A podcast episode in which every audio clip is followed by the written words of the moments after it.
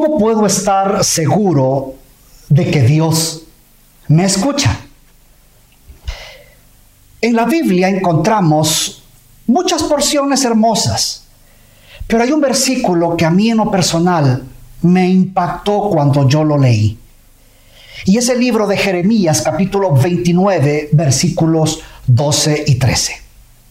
Dice la Biblia, me invocaréis y vendréis a rogarme, y yo os escucharé. Me buscaréis y me encontraréis cuando me busquéis de todo corazón. ¿Por qué comienzo así? ¿Por qué específicamente el salmo que estudiaremos en esta mañana trata de eso? Es interesante ver que el autor de este precioso salmo viene en acciones de gracia a Dios por haberle respondido. Estoy hablando del Salmo 138. Pero antes de que podamos leer, déjeme darle un pequeño viaje a través de este hermoso salmo.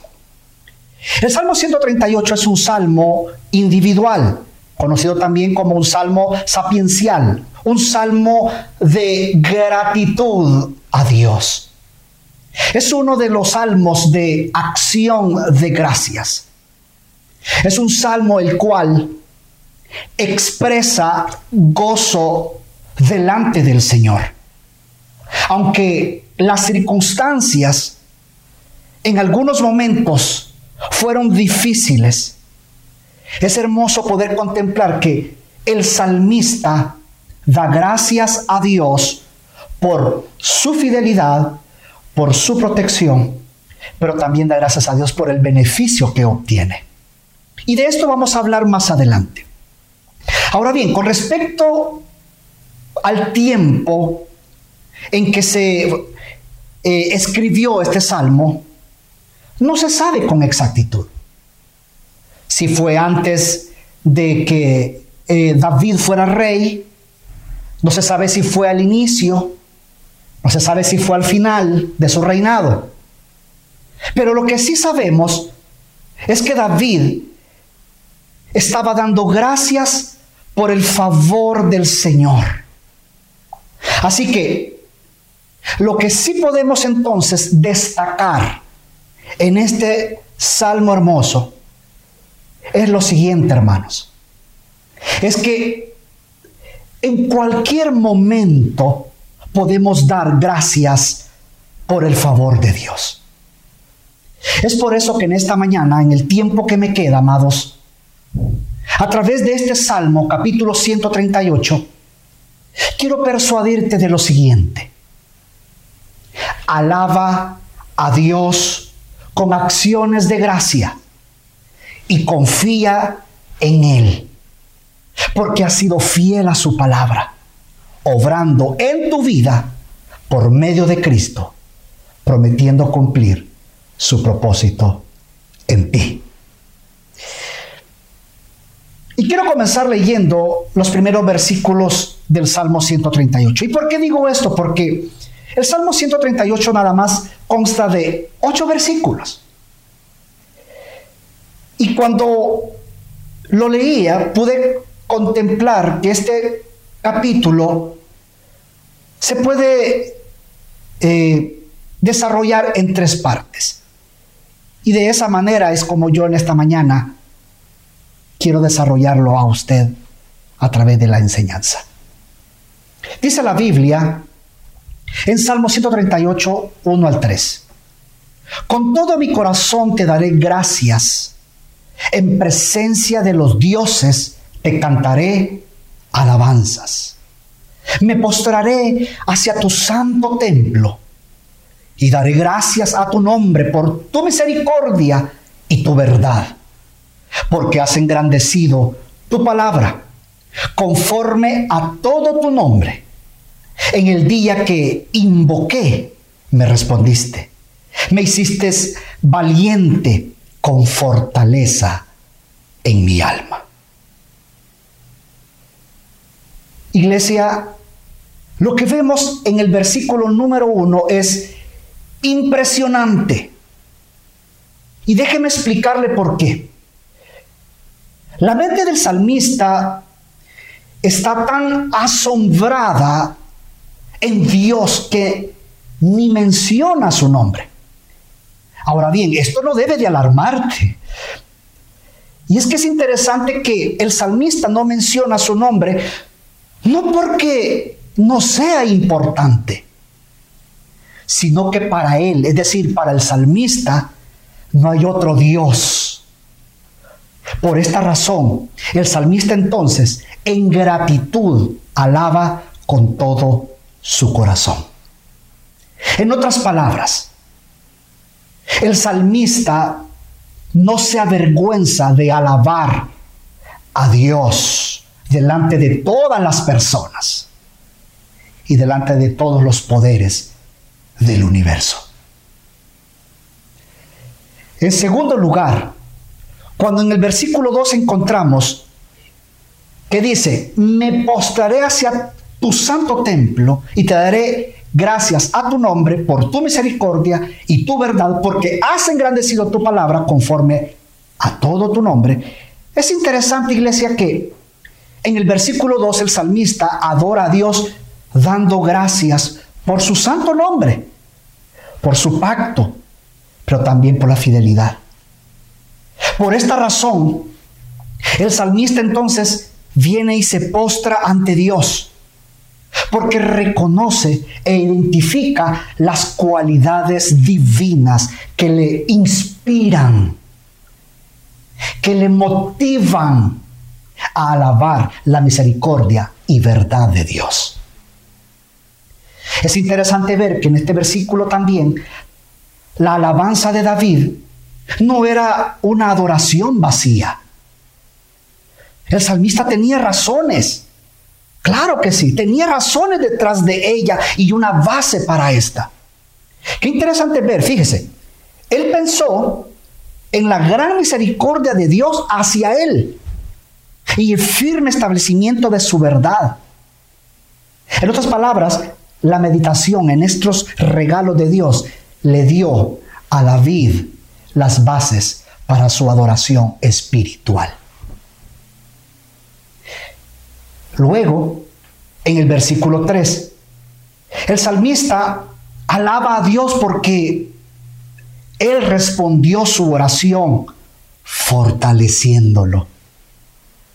Y es que cuando, por ejemplo, vemos en, ese versículo 3 que dice, fortaleció su alma, esta es una verdadera respuesta, iglesia, a su oración. Por eso es que en ese mismo versículo mucho más atrás, cuando dice, en el día que invoqué me respondiste, David también tenía razones muy prácticas para alabar y agradecer a Dios. El Señor había respondido. El Señor lo había rescatado de muchas situaciones. Por eso es que entonces, cuando la fuerza de David le fallaba, Dios le fortaleció con fortaleza, con fuerza. Incluso en algunas versiones de la Biblia dice que le dio vigor a su alma. Entonces, en estos primeros tres versículos, hermanos, vemos claramente un agradecimiento, vemos adoración a Dios por quien Él es. ¿Y por qué digo esto? Porque entonces podemos resumir lo siguiente en estos versículos. El salmista, iglesia, alaba y adora, dando gracias a Dios por su santo nombre, por su pacto, por su fidelidad mostrada en la respuesta a su oración. En esta primera parte de este salmo, nos da hermosas enseñanzas a nosotros hoy en día. Iglesia, en momentos de crisis, no olvides dar acciones de gracias a Dios. No olvides que de Él viene la fortaleza para vivir. El salmista nos da un ejemplo hermoso de esto. En las razones que David da para su alabanza, encontramos una eh, importante guía. Y es importante también adorar a Dios por quien es Él. Más aún por lo que Él ha hecho por nosotros. Y vea qué importante esto. Tres cosas vemos acá. David primero alabó a Dios por quien es Él. ¿Y por qué digo esto? Porque claramente lo vemos en, los versículos. David alabó a Dios por quien es Él. Un Dios de misericordia, pero también un Dios de fidelidad. Ahora bien, usted se estará preguntando, pero ¿por qué tengo que alabar a Dios? Iglesia, por su pacto, por su palabra, por su fidelidad y porque responde a las oraciones de su pueblo. Iglesia, tenemos mucho, muchísimo por qué alabar a Dios. Lo que hemos aprendido en toda la serie incomparable que nuestro pastor ha estado desarrollando durante todos estos fines de semana, durante todo este tiempo. Tenemos que darle gracias y tenemos que alabar a Dios porque hemos aprendido en toda esta serie. Un Dios que nos ama, un Dios que nos ha provisto, un Dios que ha estado supliendo cada necesidad. Y Él nos lo ha dado conforme a su voluntad. Incluso en algunos casos en algunas familias, por no decirlo en muchas familias de nuestra iglesia, gracias sobre gracia, Dios hasta ha mimado cosas. ¿Y por qué digo esto? Porque eh, en algunas llamadas me han dicho, pastor, a veces solamente era un deseo que tenía en mi corazón. Y de repente tocaron a mi puerta, aquí está esto. Solamente estar en mi corazón. Ni se lo dije ni a mi pareja, ni a mis hijos, nada. Dios ha animado cosas que solamente han estado en el corazón de ellos. Dios las ha suplido. ¿Por qué? Porque Dios es misericordioso y fiel. Él cuida de ti. Él cuida de mí. Él cuida de todos. Luego, en el versículo 2, también encontramos algo y aprendemos una segunda cosa dentro de toda esta porción que hemos leído. Porque una enseñanza hermosa que nos deja este salmo, iglesia, es que después David alabó a Dios por, por su revelación, la palabra magnificada por encima de su nombre. Y es por esa misma razón que nosotros debemos alabar a Dios por su palabra. Iglesia, si hay algo por lo que usted y yo tenemos que alabar, es que en medio de la pandemia, las prédicas de fin de semana, esta serie, como ya lo dije, de incomparable, soberano, providente, santo, eterno, omnisciente, inmutable, omnipresente, bueno, amor, airado, sabio, etcétera, muchos otros temas hermosos que hemos aprendido. Los estudios bíblicos de los días martes. Cada programa de jóvenes los días viernes. Cada programa para los matrimonios los días sábados. El proceso crece todos los domingos. Los discipulados semana tras semana la palabra de Dios, iglesia, ha abundado, o mejor dicho, ha sobreabundado en gracia sobre gracia. Por esta razón, debemos alabar a Dios por su palabra. Porque estamos en una iglesia donde semana a semana cuida nuestro espíritu. Por lo tanto, debemos alabar a Dios. Porque en medio de esta pandemia, como decimos nosotros los salvadoreños, hemos sido bombardeados por todos lados a través de la palabra, la página, los artículos, tantas cosas. Iglesia, es motivo por qué alabar a Dios. En tercer lugar, una tercera enseñanza que podemos ver en estos primeros tres versículos es que David alabó a Dios por lo que él había hecho. La respuesta de, de, Dios a David en sus momentos de crisis, hermano, claramente lo vemos como Dios respondió. Por eso es que entonces, tú que estás ahí, tú que estás sentado viendo eh, este el televisor, no sé, en la tablet, no sé, donde puedas estar ahorita. Hermano, damos gracias a Dios porque Él escucha las oraciones de sus hijos. Él escucha la oración de sus elegidos. Quizás Dios no respondió la oración como tú pensabas que iba a ser así. Da gracias a Dios. ¿Sabes por qué? Porque la respondió conforme a su voluntad, a su soberanía.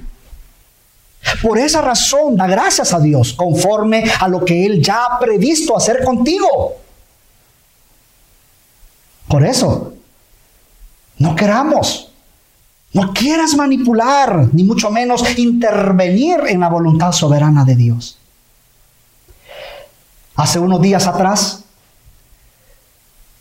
una hermana de nuestra iglesia nos contaba un precioso testimonio, hermosísimo.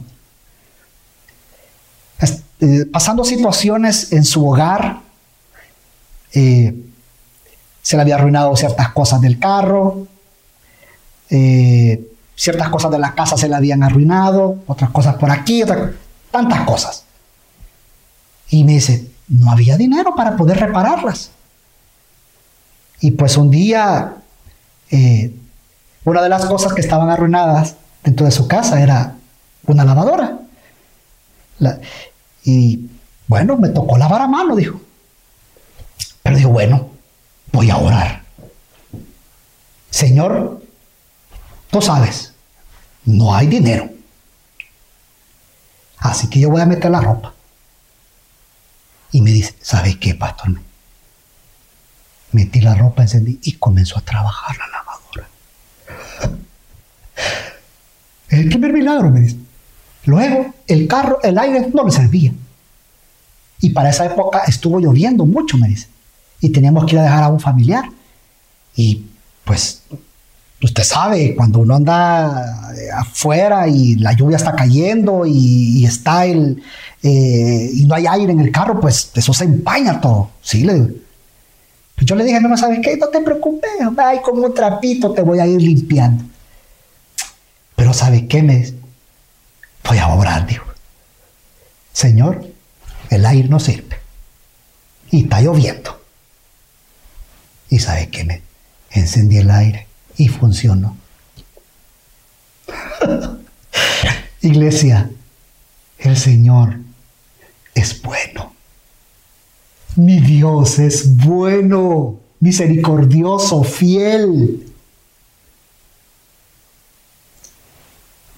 Es por eso, iglesia, que entonces, en todo esto que hemos aprendido,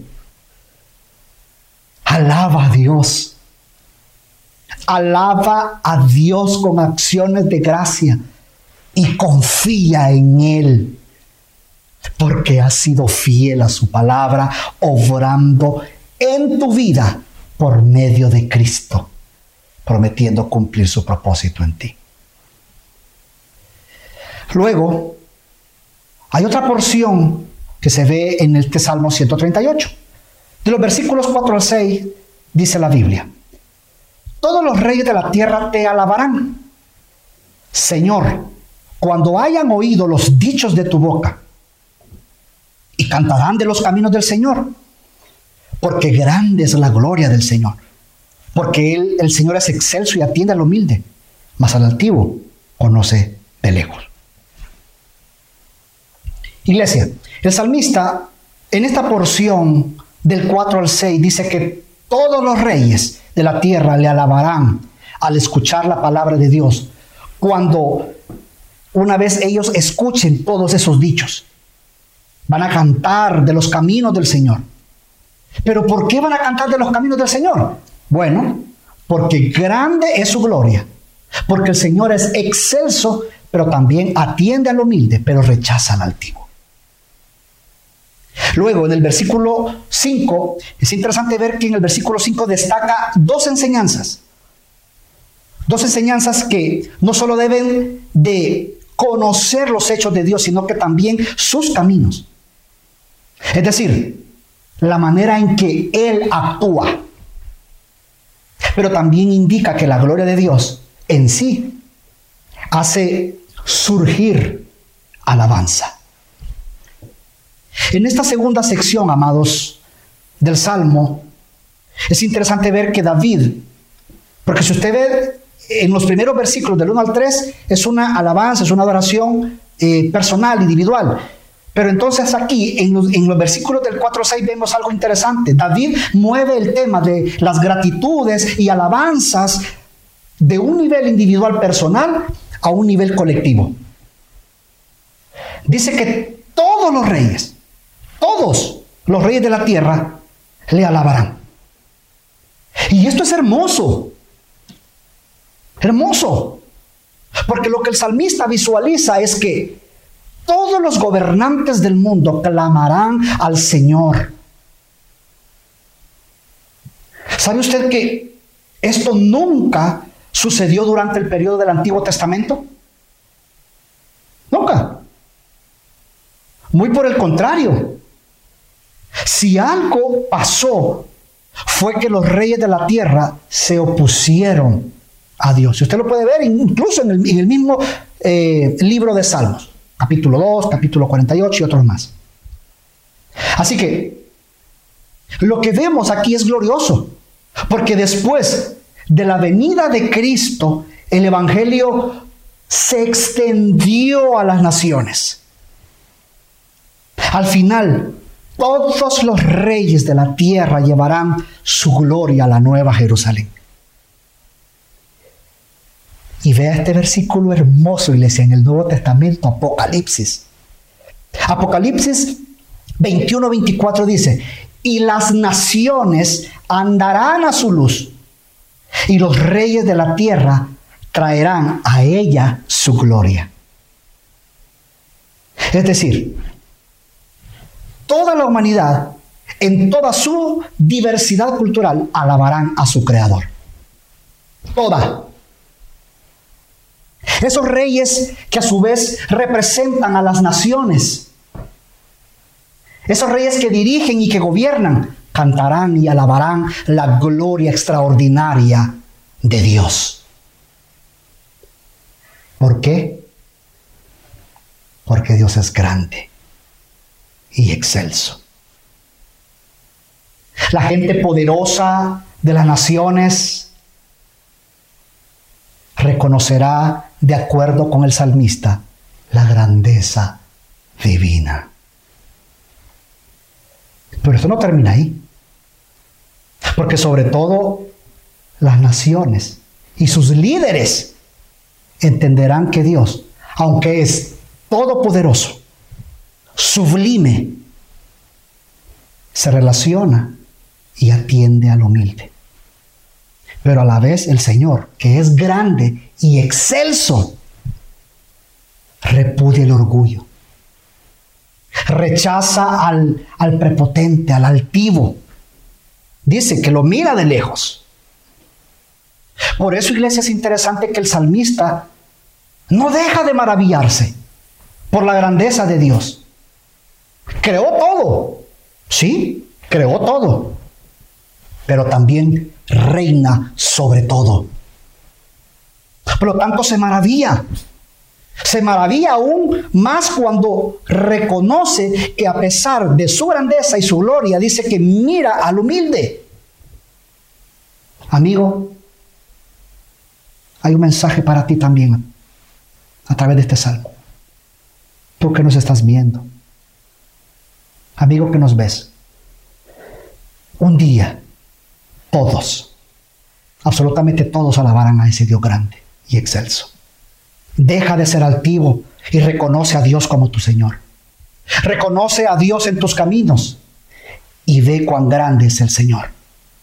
Sí, sí, un día todos, todos alabarán a Dios, incluso todos los reyes de la tierra, todos esos hombres importantes se postrarán ante este Dios grande, ante ese Dios grande, sublime y excelso. Por lo tanto, deja de ser altivo y reconócelo como Dios y Señor en tu vida, para que cuando Él venga, no te vea de lejos. Hermanos, si un día habrá una alabanza universal, si esto que estamos viendo acá es una realidad de que todos un día alabarán y exaltarán el nombre de Dios, iglesia preciosa en esta mañana, iglesia gracias sobre gracia, confía en Él, confía en Él, porque Él te guarda, Él te protege, Él está cumpliendo su propósito en ti. Ahora bien, ¿por qué digo todo esto? Porque en esta tercera parte que vamos a ver ahorita, vemos claramente en los versículos 7 al 8 cómo viene el salmista entonces y dice lo siguiente. Aunque yo ande en medio de la angustia, tú me, vivificarás. Extenderás tu mano contra la ira de mis enemigos y tu diestra me salvará.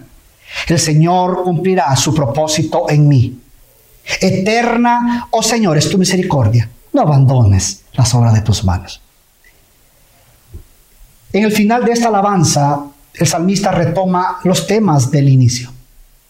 David habla nuevamente de él mismo y alude a nuevas manifestaciones de los problemas e identifica las crisis con las acciones de personas enemigas. Vemos cómo Dios lo salva.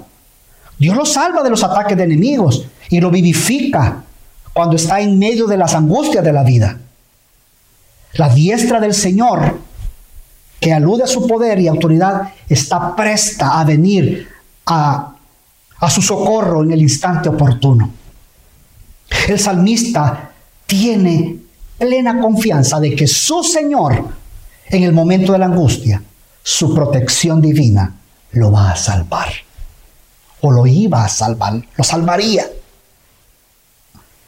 Así que el salmista afirma que aún en medio de la angustia, de la ira de sus enemigos, Dios lo vivificará y salvará. Hermanos, si somos vivificados, no tenemos por qué lamentar la aflicción. Cuando Dios nos vivifica, la tribulación nunca nos perjudica. Al igual que el salmista. Iglesia, escuche bien esto. Al igual que el salmista, Dios está presto a guardarnos como ese guerrero que tiene en una mano el escudo y en otra la espada. Es hermoso porque eso se refiere al versículo 7 como un guerrero. Un guerrero tiene su escudo y tiene su espada. Esta parte a mí en lo personal me impresionó muchísimo. Porque por un lado nos cuida, alienta y anima, pero por otro nos salva. Nos cuida, nos protege. Vamos, arriba. Pero con la otra nos salva. ¿No le parece hermoso eso, iglesia? Hermanos, iglesia, la sabiduría de Dios se ve en la ayuda a los casos desesperados. Dios muestra su sabiduría cuando, cuando fallan la ayuda y la sabiduría de los hombres. No olvides, no olvides, iglesia, que los casos difíciles para Dios no son obstáculo. No son ningún obstáculo. ¿Tú crees que Dios no está presto cuando tú le buscas? ¿Tú crees que Dios no está presto cuando tú vas en alabanza, en adoración, en oración a Dios? Cuando tú vas y le buscas. Recuerda este hermoso versículo. Salmo 109, 50 dice, este es mi consuelo en la aflicción, que tu palabra me ha vivificado. ¿Sabes, iglesia? Bendito sea Dios. Bendito sea mi Señor, que no solo ha escrito la palabra, sino que la ha sellado en nuestro corazón y la ha hecho efectiva. Esa intervención salvadora de Dios tiene una finalidad específica y correcta. ¿Cuál? Cumplir el propósito divino en su vida. La esperanza del salmista es que Dios siempre está para manifestar su voluntad en su vida, pues su existencia no está a la merced de los enemigos, ni su futuro está destinado al azar. Para el salmista, la voluntad divina se cumplirá en su vida, pues Dios es grande, poderoso y excelso, y su misericordia, iglesia, es eterna. Así que el salmista entonces, claramente vemos acá que termina diciendo que el Señor cumplirá su propósito en su vida por su misericordia. Estos últimos versículos son hermosos. Hermosos. Porque dice que Dios va a seguir cumpliendo su, su, obra en él. Y lo va a hacer. Lo termina haciendo. El salmista expresa su confianza en Dios. Aún en medio de los peligros presentes y en el futuro, está seguro de que Dios seguirá obrando en él sin abandonarlo por su misericordia. Es decir, por el amor leal de Dios.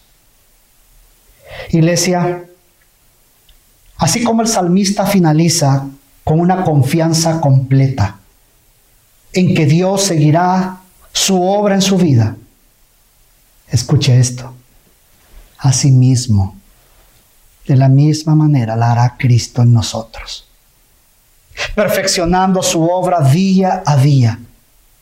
Quien inició esa buena obra desde nuestro nuevo nacimiento por medio de la obra de Cristo, de su evangelio, la continuará realizando por medio de Cristo y su evangelio con la plena seguridad que seguirá así hasta la segunda venida de Cristo.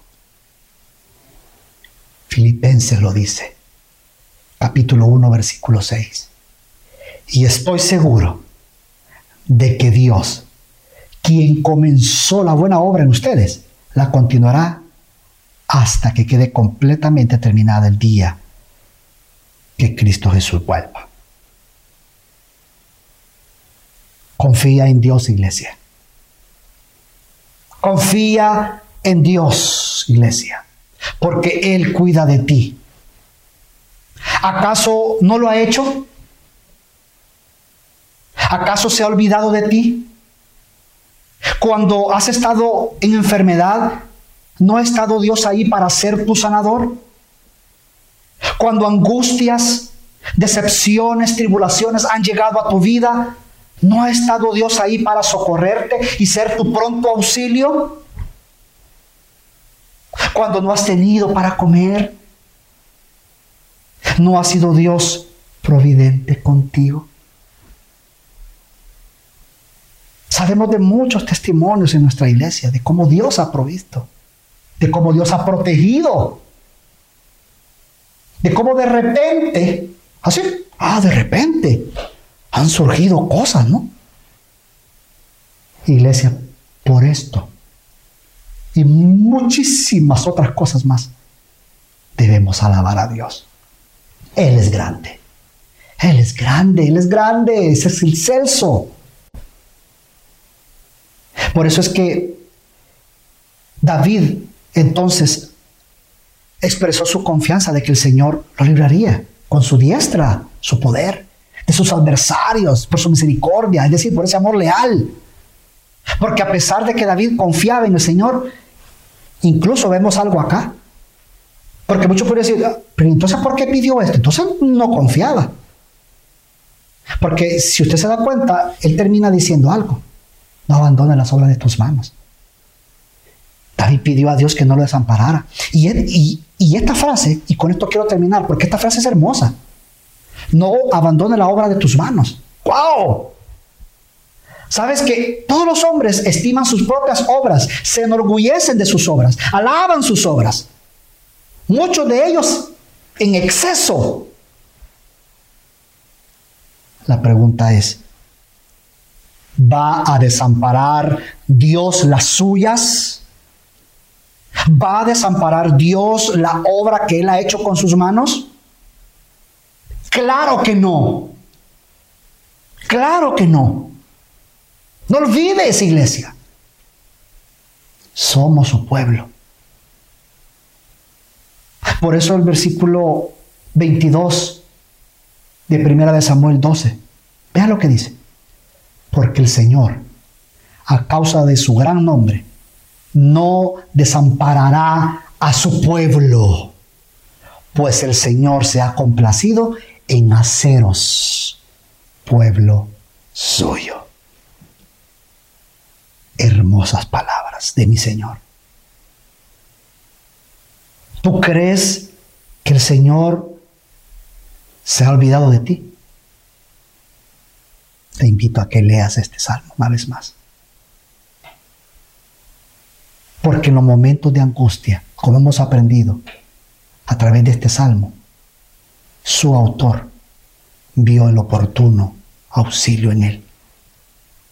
Y eso permitió que lo alabara, como aprendíamos en el primer punto, por quién es Él. Un Dios grande, todopoderoso, excelso, por sobre todas las cosas. Alabemos a Dios, iglesia. Dios les bendiga, hermanos.